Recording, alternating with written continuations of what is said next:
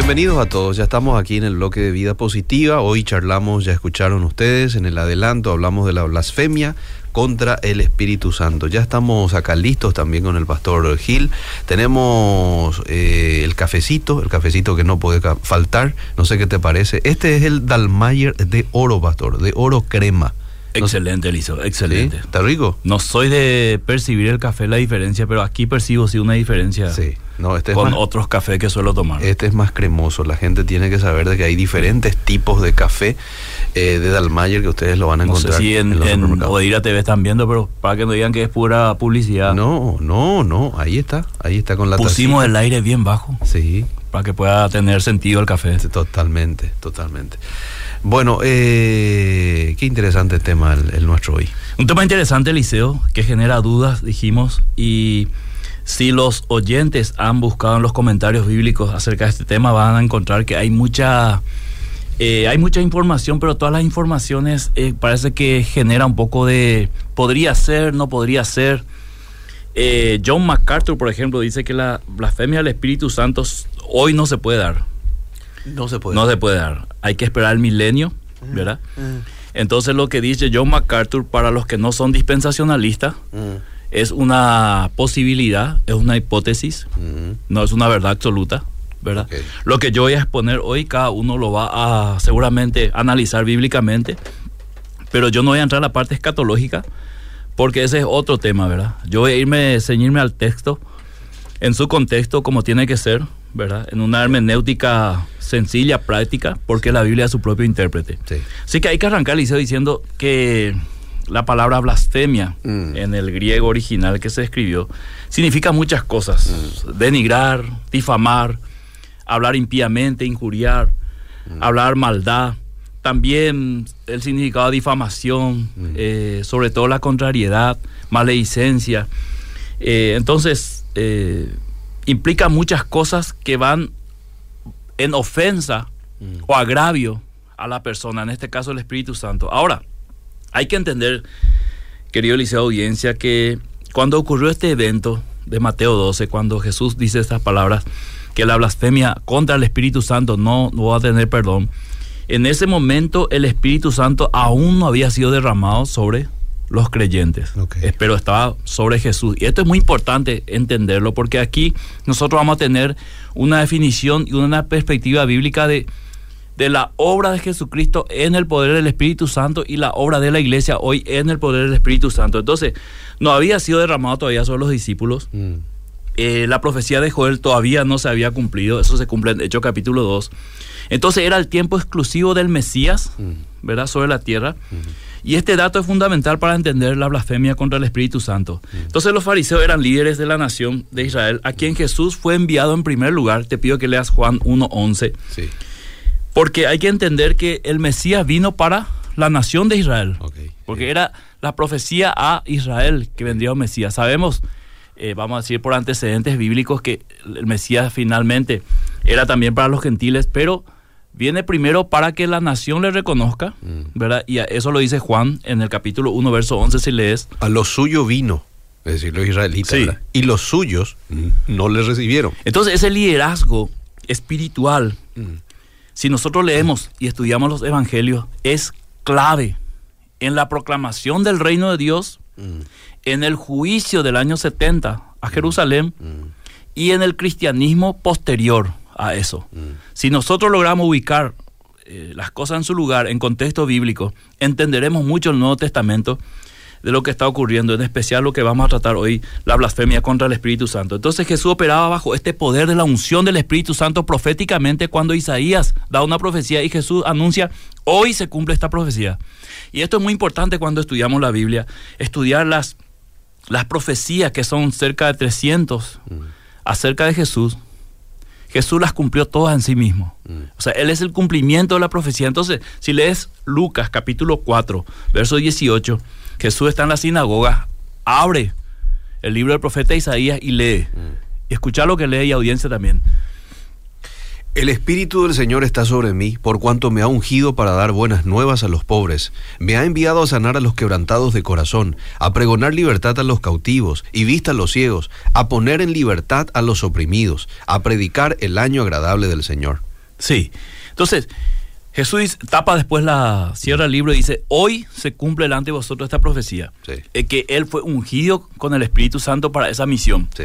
Y haciendo esa misión Mm. que el Espíritu Santo le ungió, para lo cual fue ungido, es que ocurre este tema de la blasfemia, cuando los, los fariseos, los líderes, en ese momento, aquellos que tendrían que guiar al pueblo a creer a Jesús Mm. y recibir el mensaje, dicen que él había echado este, el demonio por Belcebú. Mateo 12, busca un poquito ahí más abajo, Eliseo. Sí. Te doy el versículo que se me perdió acá. Mateo 12. Baja bien, bien, versículo 30 y algo puede ser. Más los fariseos al oír decían, este no echa fuera a los demonios, Sí. sino por Belcebú, príncipe de los demonios. Sí, seguí leyendo. Sabiendo Jesús los pensamientos de ellos, les dijo, todo reino dividido contra sí mismo es asolado, y toda ciudad o casa dividida contra sí misma no permanecerá. Sí. Y si Satanás echa fuera a Satanás, contra sí mismo está dividido, ¿cómo pues permanecerá su reino? Sí. Y si yo echo fuera a los demonios por Belcebú, ¿por quién lo- los echan vuestros hijos? Por tanto, ellos serán vuestros jueces. Pero si yo por el Espíritu de Dios echo fuera a los demonios, ciertamente ha llegado a vosotros el reino de Dios. Porque ¿cómo puede alguno entrar en la casa del hombre fuerte y saquear sus bienes si primero no le ata? Y entonces podrá saquear su casa. El que no es conmigo contra mí es, y el que conmigo no recoge desparrama. Por tanto os digo, todo pecado y blasfemia será perdonado a los hombres, mas la blasfemia contra el Espíritu no les será perdonada. Este pasaje es riquísimo, Eliseo, para entender el reino de Dios. La atadura de Satanás, Sí.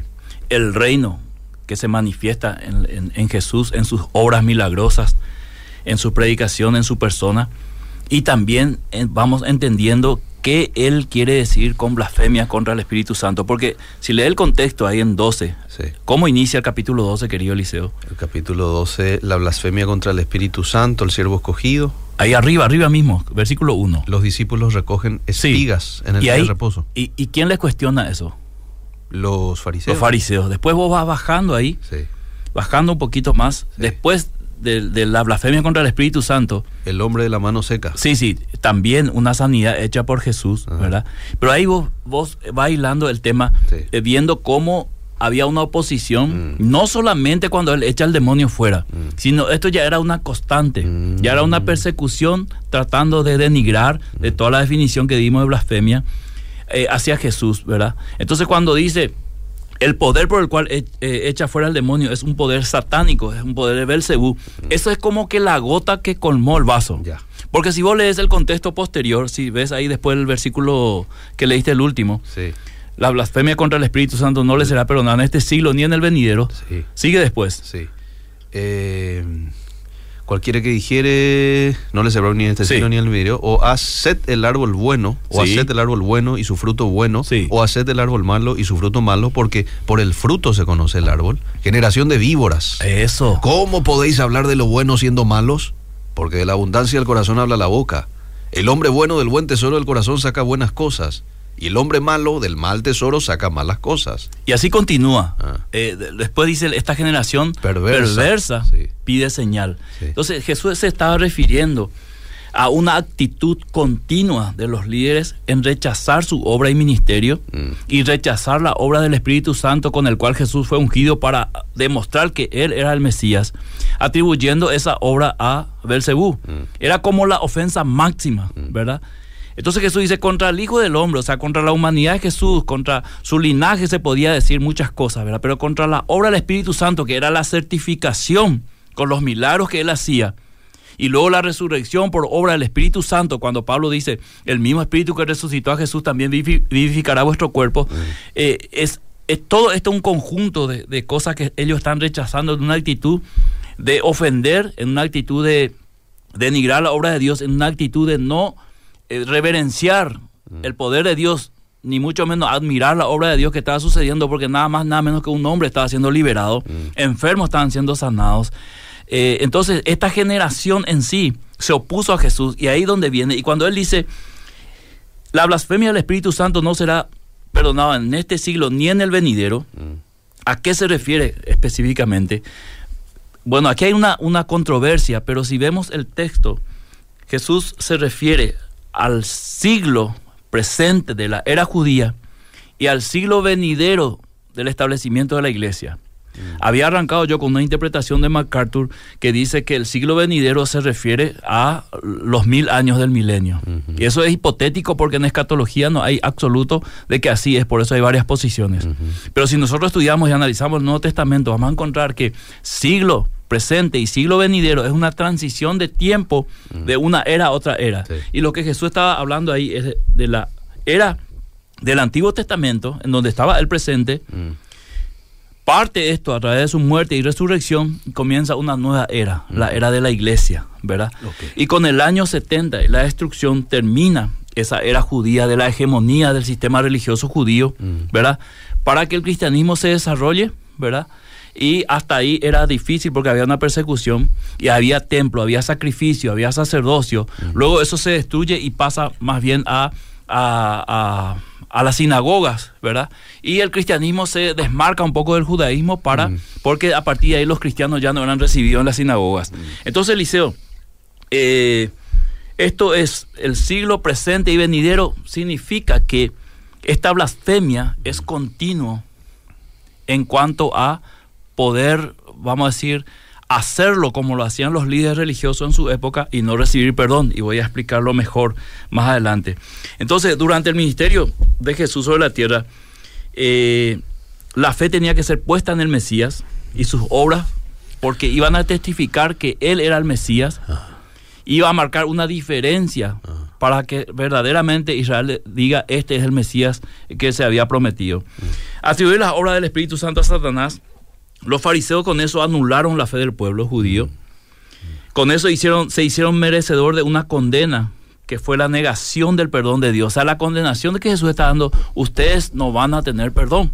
¿Y por qué Jesús anticipa esta falta de perdón de Dios? Porque Jesús sabía que esto iba a continuar hasta lo último, que ellos no iban a cambiar. Mm. Y la historia bíblica nos muestra que eso fue acentuándose, acentuándose, tratando de este, vamos a decir, oponerse a Jesús al punto de mm. eh, comprar a uno de sus discípulos, mm. poner testigos falsos, insistir en la condenación con Pilatos, pedir eh, instigar al pueblo que pida por un criminal que era Barrabás al momento que tenía la oportunidad de soltarle a Jesús. Entonces todo esto es solamente la muestra de lo que Jesús estaba diciendo. Era una realidad de que ellos no iban a parar con esto.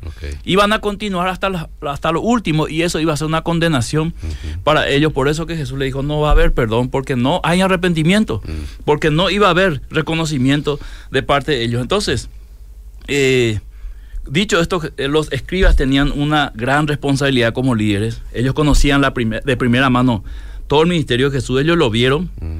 ellos podían analizarlo, ellos podían, eh, tenían las escrituras para comprobar. Mm. Eh, la demostración que Jesús estaba haciendo delante de ellos era una clara demostración de un poder superior, que era el poder del Espíritu Santo. ¿Y por qué digo esto, Eliseo? Ah. Quiero que vayas a Juan capítulo 3, verso 2. Como un líder religioso prominente de ese mismo grupo que se le oponía a Jesús, mm. él sí ve de manera diferente la obra de Jesús. ¿Verdad? Sí, te estás refiriendo a Nicodemo. A Nicodemo, sí. Un principal entre los judíos. Este vino a Jesús de noche y le dijo, Rabí, sabemos que has venido de Dios como maestro porque nadie puede hacer estas señales que tú haces si no está Dios con él. Quiero que lo leas otra vez, Eliseo, para hacer énfasis en lo que Nicodemo reconoce como líder espiritual, lo cual el otro grupo trataba por todos los medios de anular ese reconocimiento. Es más, atribuirle a Satanás para hacerlo más perverso, digamos. Mm. Entonces, te, te, pido que vuelvas a leer, por favor. Rabí le dijo, sabemos que has venido de Dios como Primer punto, primer punto. Ese versículo es profundo, Eliseo. Sí. O sea, él es el decir, sabemos que has venido de Dios, le está diciendo, eres el enviado de Dios, en pocas palabras. Eres el cumplimiento de la profecía, el que Dios iba a enviar. Mm. Seguí nomás. Porque nadie puede hacer estas señales que tú haces si no está Dios con él. Exactamente, o sea, eh, eh, con eso reconoce que las señales que Jesús está haciendo es viene del poder de Dios, es decir, por el Espíritu de Dios, por la obra que Jesús testifica también en Mateo 12. Entonces, eh, esta historia bíblica, este acontecimiento con Timoteo corrobora todo esto.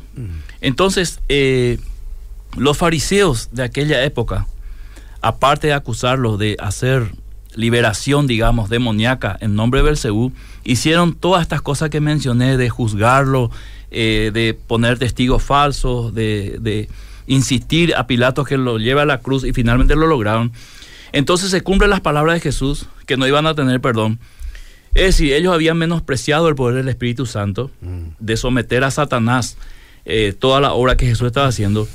Eh, habían sometido al mismo Espíritu Santo bajo la obra de Satanás. redujeron todo el poder de Dios a lo más bajo que se puede reducir, diciendo no, que eso es una obra de Satanás, exaltando así a Satanás mm. en un poder que no tenía eh, nada que ver en ese momento, porque el Mesías era el que estaba haciendo eh, los milagros por el poder del Espíritu Santo. No glorificaron a Dios por la obra del Espíritu Santo, sino que anularon su poder para presentarlo como una burla atribuyendo a Satanás y con eso desprestigiar al Mesías. Mm.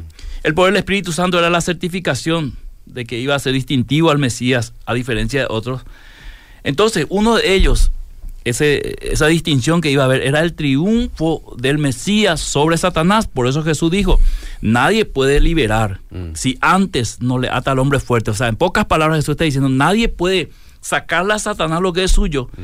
si es que no viene alguien mucho más fuerte que él, lo ata, lo maniata, lo, lo, lo, deja intacto, mm. perdón, eh, eh, inmóvil, mm. y le rescata lo que, en una, en una parábola, le, le saquea, le quita, ¿verdad? Con autoridad, con poder. No reconocer esa obra como poder de Dios, como la máxima manifestación del poder de Dios, sino decir lo que es al revés. Entonces, ¿qué queda, Liceo? Hmm. Una obstinación total de no reconocer. Y a eso estaba, eh, vamos a decir, los líderes en ese momento estaban haciéndolo continuamente y lo iban a agudizar a medida que avanzaba, eh, vamos a decir, el relato de los evangelios. Entonces, ellos tenían esta intención, hmm. o sea, intencionalmente anular y públicamente anular el poder del Mesías delante de, de la gente y el ministerio del Espíritu Santo con poder que certificaba al, Mesías. Ahora, en el siglo venidero, que es este que estamos viviendo, desde mi perspectiva, y es debatible esto, Eliseo, eh, la era del reino, porque Jesús inaugura el reino de Dios, ¿verdad? Dando paso final ya y luego la carta a los hebreos determina que ese, esa era terminó realmente, la era del Antiguo Testamento de, los sacrificios, las ceremonias, los sacerdotes y pasa la era del reino, el sacerdocio universal, sacrificio vivo, Romanos 12, 1 y 2. Eh, entonces, en esta era, eh, algunos creen que la blasfemia ya no puede ocurrir. Mm.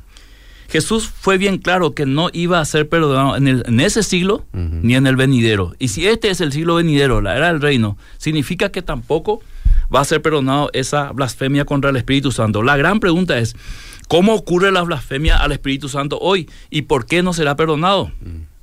Aquí viene una interpretación que podemos encontrar en el mismo texto en el cual estamos parados, Mateo 12 eh, que tiene que ver con la obra del Espíritu Santo. Mm. Él vino al mundo, Eliseo, Juan 16, 8, si puedes leer.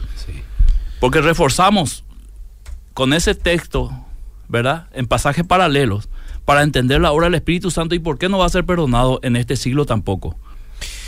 Y cuando Él venga, refiriéndose al Espíritu Santo, convencerá al mundo de pecado, de justicia y de juicio. De pecado por cuanto no creen en mí. Sí. De justicia por cuanto voy al Padre y no me veréis más.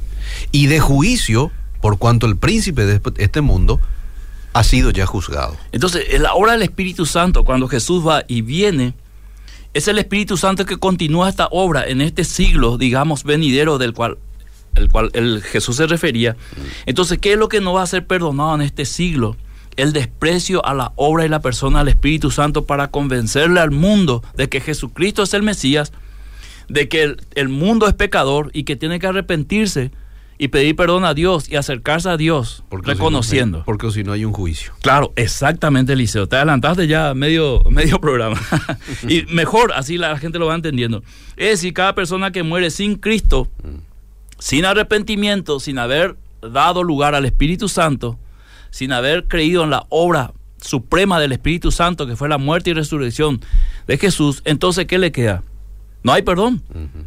Y eso lo podemos corroborar, corroborar perdón, en, Juan capítulo 3, verso 18, de cómo Jesús anticipa esto y por qué Él está diciendo no habrá perdón en este siglo ni en el venidero. El que en Él cree no es condenado, pero el que no cree ya ha sido condenado porque no ha creído en el nombre del unigénito Hijo de Dios. Entonces, a eso se refiere Eliseo querido, que no va a haber perdón mm. en la blasfemia contra el Espíritu Santo. O sea, el que muere en esas condiciones, mm.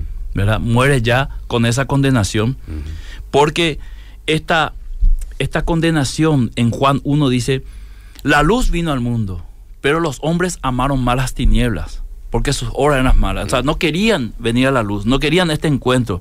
Salí a predicar hoy y mucha gente no quiere arrepentirse de sus pecados. Entonces la condenación ya está. No va a haber perdón en esa condición, ¿verdad? Lo mismo que para los líderes religiosos en aquella época no iba a haber perdón, porque ellos iban a insistir en esa condición y iban a llevar hasta lo último esa condición de maldad. Por eso Jesús le llama generación de víboras. Ahora quiero que lea Juan 3, 33 al 35 para ir entendiendo mejor e ir llegando ya al clímax de esta explicación.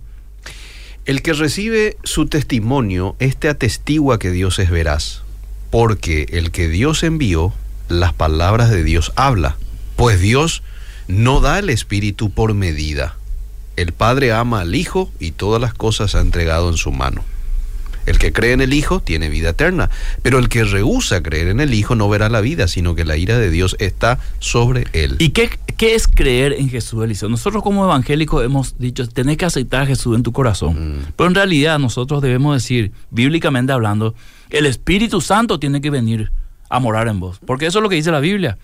tenés que ser regenerado por el Espíritu Santo para nacer de nuevo. Tenés que, tenés que tener al Espíritu morando.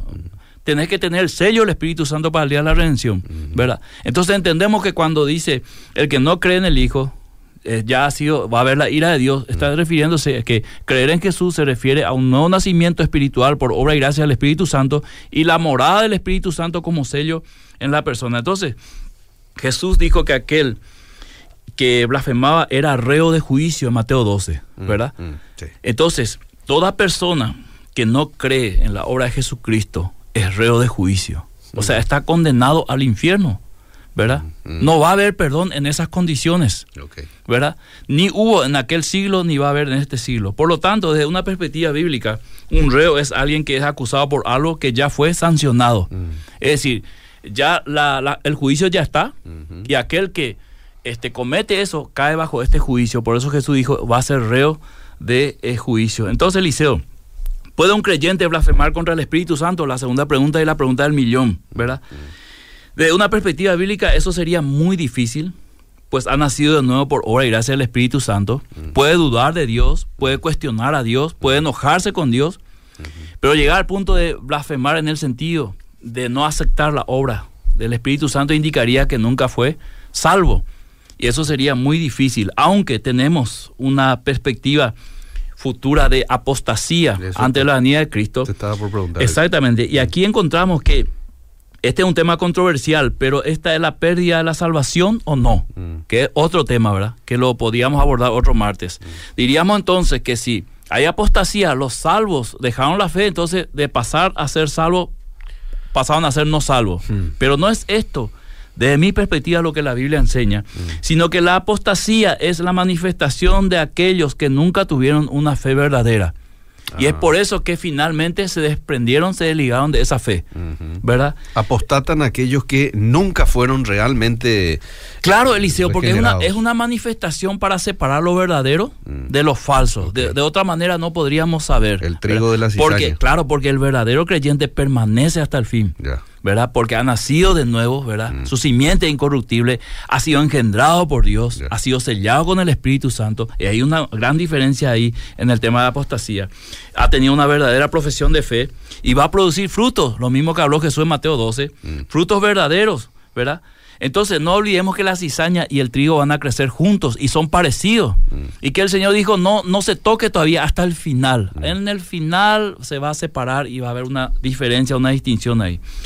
Entonces, eh, la blasfemia contra el Espíritu Santo no tiene ese perdón en el sentido de rechazar abiertamente y conscientemente la obra de Jesucristo, es decir, la obra del Espíritu Santo. Y este, amando más la obra de Satanás, ¿verdad? Que es lo que los fariseos hicieron en ese momento. Eh, Carson, un comentarista del Nuevo Testamento, eh, refiriéndose a esto, afirma que la blasfemia de los fariseos al Espíritu Santo es un rechazo de la verdad con total conciencia de lo que se está haciendo. No es un rechazo inconsciente, conscientemente. Está involucrado el pensamiento, o sea, lo, lo pensaron y decidieron hacerlo. Voluntad y conciencia rechazando el trabajo del Espíritu Santo a pesar de no haber otra explicación a los exorcismos. O sea, la única explicación para ese exorcismo que hizo Jesús es la obra del Espíritu Santo, pero ellos rechazaron eso y atribuyeron otra explicación diciendo a la gente, no, este es el poder de Belcebú, mm. ¿verdad? Entonces, para tal pecado no hay, no hay perdón. Y Book dice que la blasfemia del Espíritu puede verse como una consecuencia de rechazar al Hijo del Hombre. Mm. La diferencia entre blasfemar el Hijo del Hombre y el Espíritu Santo es que la blasfemia al Hijo del Hombre es un rechazo instantáneo. No, no quiero saber nada mm. de Jesús. Le quiere predicar. No, no, no quiero saber nada de Jesús. Mm. ¿verdad? Entonces, mientras que el rechazo al Espíritu Santo es permanente, es una condición intencional permanentemente. Y esto es la diferencia que hace este, este comentarista, Darrell Brook. Mm. Una vez que el testimonio del Espíritu y el trabajo de Dios por medio de Jesús es permanentemente rechazado, constantemente, entonces nada puede ser perdonado, ya que el plan de Dios ha sido igualmente rechazado y ese plan es para salvación. Entonces, por eso que mucha gente va condenado, mm. no va inocentemente Eliseo, no va desprevenido, mm. llega a la última instancia porque ya la sentencia está, está ejecutada, lo leímos. El que no cree ya ha sido condenado. Mm. El que no cree no verá la, vida, sino la ira de Dios. Entonces, quien permanece en esta incredulidad, mm. abierta intencionalmente, mm. está diciendo rechazo la obra del Espíritu Santo que me puede salvar. Entonces, es reo de juicio. Es sumamente explícito. Entonces la blasfemia es una clara y una continua, un, un, claro y un continuo rechazo a la obra del Espíritu Santo. En pocas palabras, rechazando a, la obra del Espíritu Santo y aceptando la obra de Satanás. Hijo de perdición, mm. ¿verdad? Mm. Porque si vos rechazás a Dios, ¿qué te queda? En la obra verdadera, ¿quién está? Y Satanás. Y bueno, es por eso que aquellos líderes Jesús les condenó a que no iba a haber perdón, porque mm. fuera de Dios no hay perdón. ¿verdad? Y ellos amaron más, este, vamos a decir, esa, ese rechazo continuo, alegando la obra del Espíritu Santo a una obra de Satanás. Qué cantidad de mensajes, te voy a leer algunos. Eh, los del Facebook también quiero estar recepcionando, ahí también hay mucha gente. Pero te leo eh, los del WhatsApp ahora. Entonces, la blasfemia al Espíritu Santo no es una acción o palabra específica. ¿No es acaso atribuir la obra del Espíritu Santo al diablo y sus demonios? Sí. ¿Cómo sabemos si hemos blasfemado contra el Espíritu Santo alguna vez? Los fariseos hicieron eso y atribuyeron la obra de Dios a Satanás. Sí, pero esa atribución ya hemos lo hemos explicado que no es algo que surgió ahí. Era algo permanente que venía, claro, mm. no era la primera vez que ellos lo hacían. Ahora, en esa oportunidad, ellos dijeron, no, esto no fue hecho por poder de Dios, eso fue hecho por Belcebú. Y esa fue la gota que colmó, el vaso.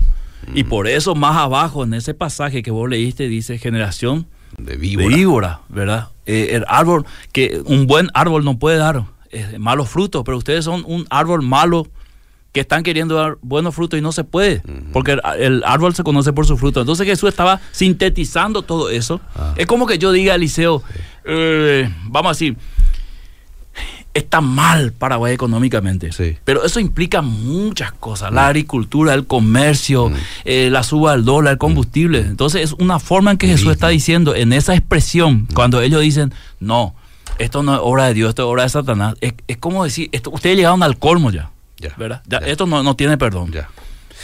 O sea, de acuerdo al pasaje que acabamos de leer y del contexto, porque no hay que separar un versículo del contexto general, no es una palabra lo que finalmente a mí me va a condenar a blasfemar al Espíritu Santo y por ende no, tener perdón, sino es un contexto de oposición. No, sino todos, todos los que están en contra del pentecostalismo. Mm todos los que están en contra de sanidades están todos condenados. Hmm. Porque eso obra el Espíritu Santo. Pero una cosa es la duda, Eliseo. Una cosa es una cuestión doctrinal en que vos digas puede ser, no puede ser, ¿verdad? Y otra cosa es que vos rechaces la obra de Dios a través del Espíritu Santo intencionalmente, ¿verdad? Para tomar el camino de Satanás. Entonces eso no tiene perdón. Ahora, ¿quién en, su, en su sano juicio? En su sano juicio, no. ¿Quién en su vida cristiana alguna vez no ha dudado de la obra del Espíritu mm. Santo? ¿Verdad?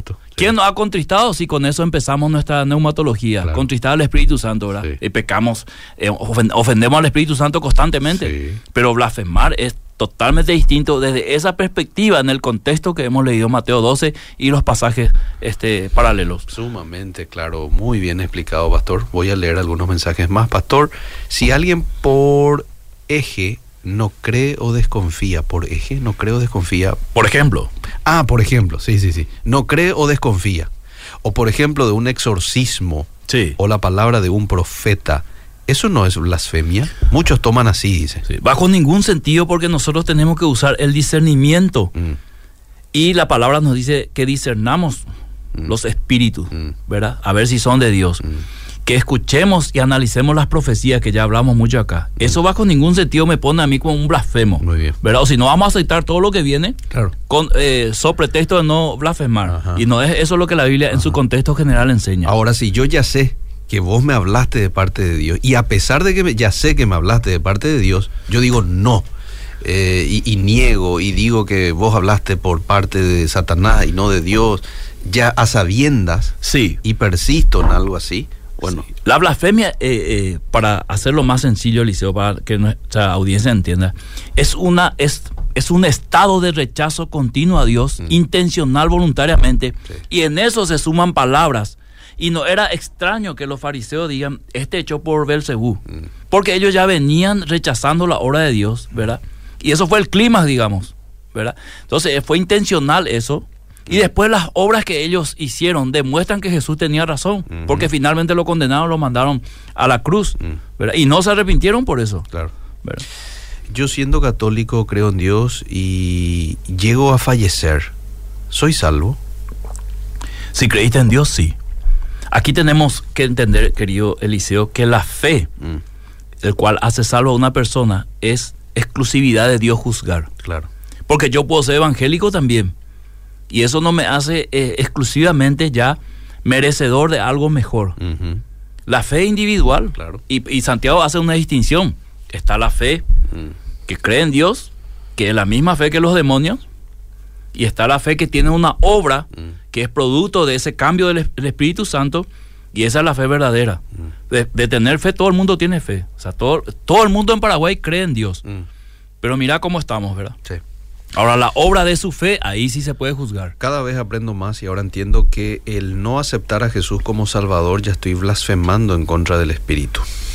Dice esto. Sí. O por lo menos ya tiene la condenación encima, ¿verdad? ya, la condenación ya está fija, ¿verdad?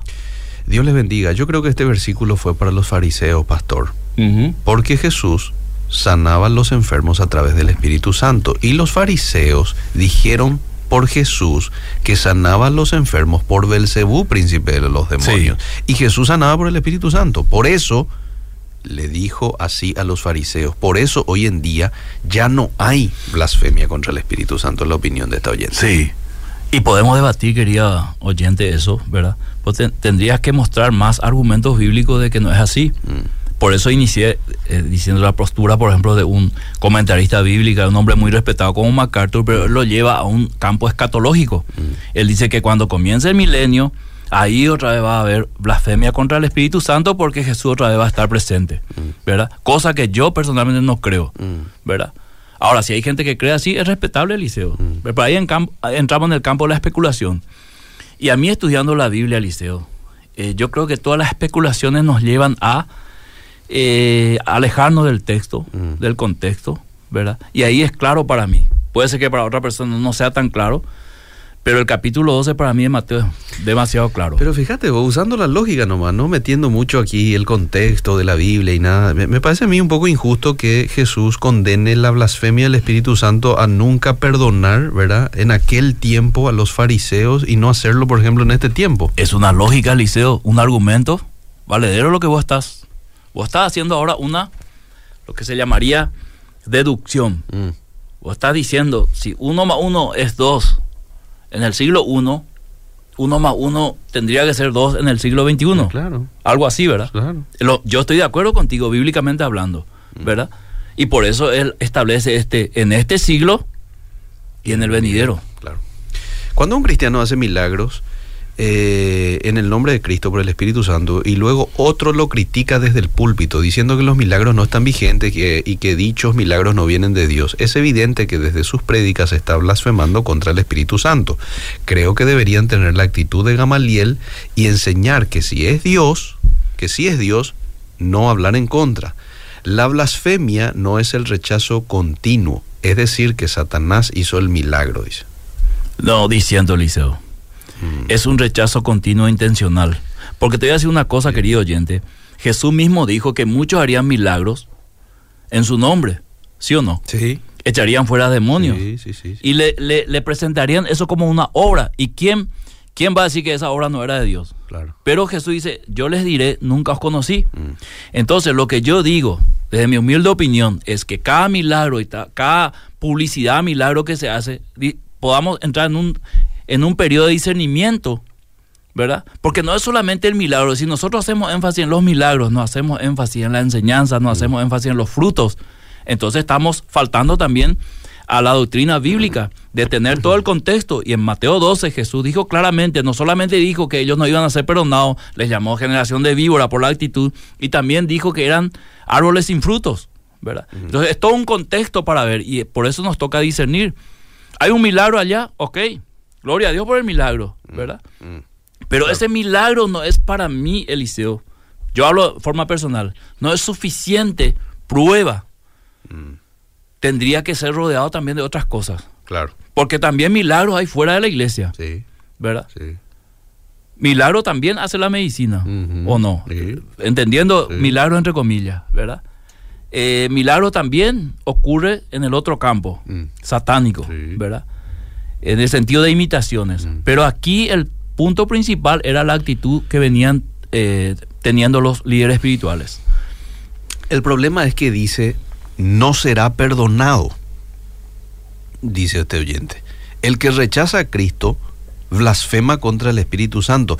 Pero si más adelante se convierte a Cristo, es perdonado por Jesucristo. Lo que pasa que allí no cuadra, dice. No cuadra en el sentido que vos haces un argumento de una persona que finalmente reconoce a Dios. Por lo que yo estoy diciendo es que el argumento es que la condenación ya está, eh, vamos a decir, cantado para aquel que no se va a arrepentir. ¿Entendés, querido oyente? Lógicamente que sí. Yo cuántas veces habré rechazado a Dios en mi juventud. Finalmente me arrepentí, hoy soy pastor, ¿verdad? Mm. Lógicamente que no hay una condenación para mí. Mm. Pero la condenación es para aquellos que van a morir en esa condición rechazando a Dios, mm. ¿verdad? A eso se refiere. No verá la vida, sino la ira de Dios. El que no cree en el Hijo ya ha sido condenado. No es que en ese momento es condenado. Ya ha sido condenado. Cae bajo una condenación, a no ser que se arrepienta. Mm. Pero la condenación no va a ser cambiado. O sea, no es que, no es que Dios va a decir en, el momento final, bueno, ustedes eh, no entendieron bien, se equivocaron. Bueno, vengan todos aquí. No va a haber una clara separación entre salvos y condenados. Mm. Por eso Romanos 8.1 dice, ninguna condenación hay para los que están en Cristo Jesús, mm. ¿verdad? Pero el resto va a ser condenado, ¿verdad? Solamente los hijos de Dios, renacidos por el Espíritu Santo, van a ser salvos. Eso es lo que enseña la Biblia, mm. en su contexto general. Muy bien. Y Dios puede usar a la gente, a ver, bendición, hasta ahora eh, se cuestiona, propios cristianos dicen que las liberaciones y milagros hacen lo mismo, porque dice que el enemigo no se divide. Y Dios puede usar a la gente, pero muchos no van a entrar otra vez por hacer acepción de personas. A eso el Señor le llama hacedor, de maldad, porque la palabra dice, solo los limpios de corazón entrarán en el monte santo. Pero vamos, vamos, vamos a hacer un paréntesis, Eliseo, porque es otro tema, ah. ¿verdad? El cuestionamiento de milagros, de profecías no siempre entra en el campo mm. del pecado. Mm. ¿Entendés, Eliseo? Vamos a suponer que yo traigo ahora una profecía para el Paraguay. Yo soy sujeto a discernimiento de la iglesia. ¿Por qué tienen que creer lo que yo estoy diciendo? Tienen que entrar en un, en, un discernimiento, ¿verdad? Meter en un filtro. Claro, y eso no es, no es maldad, mm. no es no creer en Dios, no es blasfemar contra el Espíritu Santo. Es lo que la Biblia dice, ¿verdad? Analizar todas las profecías. No menosprecien, pero analicen, examinen, ¿verdad? A ver si viene de Dios o no. Mm. Cae en un, en, un, en un campo de análisis comunitario de discernimiento espiritual. O sea, ¿cuántas profecías se ha dicho Eliseo que nunca se cumplieron? Y nunca también nadie salió del otro lado de donde vino la profecía a decir, señores, me equivoqué, disculpen, ¿verdad? Me adelanté, el Espíritu Santo no me dijo, ¿verdad? Nunca yo escuché eso, ¿verdad? Siempre es un por qué cuestionan, por qué no creen, ustedes son falsos, religiosos, eh, todo lo que vos quieras. Por una cuestión de decir, a ver, vamos a analizar esto. ¿verdad?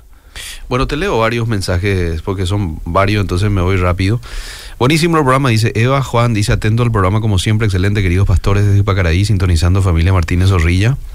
Hace mucho que la blasfemia, blasfemia contra el Espíritu Santo es la constante increencia hoy en día. ¿Eso es así? Muy buena la programación, pastor. Saludos, dice Gustavo. Nicole dice, pastor, ah, así es como perdés tu salvación, pero la salvación se pierde también, pastor, dice. Es, una, es un debate teológico. Mm, Y lo vamos a explicar quizás después de terminar la neumatología, Eliseo. Ya, ¿Verdad? ya. Si verdaderamente se pierde la salvación o no se pierde. Muy bien. ¿Acaso el milagro que se hace en nombre de Jesús lo hace el diablo? Eh, Pastor Hugo. Bueno, voy rápidamente a los mensajes aquí de WhatsApp, que aún me queda. Eh, buenas tardes, bendiciones. ¿Me podría decir cómo escuchar, eh, cómo volver a escuchar? Eh, va, va a quedar en el Facebook, oyente. Va a quedar en el Facebook, usted lo puede buscar en el Facebook de Radio Obedira. La charla íntegramente. De pronto sí. Y también en la web, ¿verdad? En la web. Para el oyente que dijo si se puede hacer milagro en nombre de- del diablo, Mm. tiene que ir a Éxodo, donde Moisés y los brujos de Faraón echan su, su vara en el piso Sí. y se convierten en el mismísimo milagro. Mm. La única diferencia era que el- la culebra de la vara de Moisés era más grande y se tragó a los otros. Mm. Era una forma de decir el poder de Dios es mucho más que el poder satánico, aunque el poder satánico podría confundir. Ujú. Ahora, si esto trasladamos a un estudio del Nuevo Testamento, Pablo dice, Pedro también, que tendríamos que tener mucho cuidado en discernir, porque iba a haber los ministros, no lo digo yo, los ministros de, de Satanás se iban a vestir como ángel de luz. Mm. ¿Para qué como ángel de luz? Justamente para engañar. Mm. Y en Apocalipsis, en las cartas a la iglesia, tenemos a la doctrina de los nicolaitas de Balaán y de Jezabel, que estaban dentro de la misma iglesia y que fue denunciado por quién? Por el Espíritu. El Espíritu hablaba, ¿verdad? Mm. Por eso al final de cada carta decía, de cada iglesia decía, el que tiene oído, oiga lo que el Espíritu dice a la iglesia. Y eso nos toca a nosotros como iglesia discernir. Y eso es una tarea de la iglesia. Sí. ¿Por qué tragarnos todo lo que viene si tenemos la palabra de Dios la- para decirnos esto no, no está? Entonces, si viene un ministro y predica y hace milagros y su vida es totalmente apartada de la verdad, yo tengo que aceptar el milagro. ¡Wow! ¿Verdad? ¡Qué milagro! Y si no acompaña los frutos que dice la palabra de Dios que tiene que tener un ministro, y eso nos toca a nosotros. ¿Quién va a hacer? La prensa no puede hacer eso. Sí. Es la iglesia, el cuerpo de Cristo, el discernimiento espiritual. Muy bien. Muy bien, excelente. Estamos llegando al final de nuestra. No hay más mensajes. El día de hoy. Después se enojan eh, cuando nos leemos Eliseo y nos sí, dicen en privado. Sí, te, te digo acá tres más, si es que hay. Qué bendición escuchar siempre al pastor, que Dios le bendiga grandemente su ministerio. Eh, aquí en el WhatsApp, en el Facebook, voy a actualizar un poquito. Dice gracias a Dios por la vida del pastor Miguel, que Dios le bendiga grandemente. Eh, preguntan aquí por la radio de la estación. La estación tiene su propia Tenemos radio. nuestra radio. Ahora Radio estamos online. con cambios técnicos para salir mejor Ya. para la audiencia, sí. Muy bien, muy bien, ahí está. Bueno, estos son los mensajes que llegaron, ¿eh? Y bueno, Eliseo querido, espero haya quedado claro esto. Sí, Y si alguien quiere debatir, sabemos, ¿verdad? sí. Arma un debate, nos vamos Sí. y hablamos de eso. Cafecito Como de por hermano, medio, cafecito de por medio, tereré, sí, una Biblia. empanadita. Sí, Y sacamos la Biblia y estudiamos juntos. me parece bien, me parece bien. Gracias, pastor, por el tiempo. Hasta el próximo martes. Seguimos.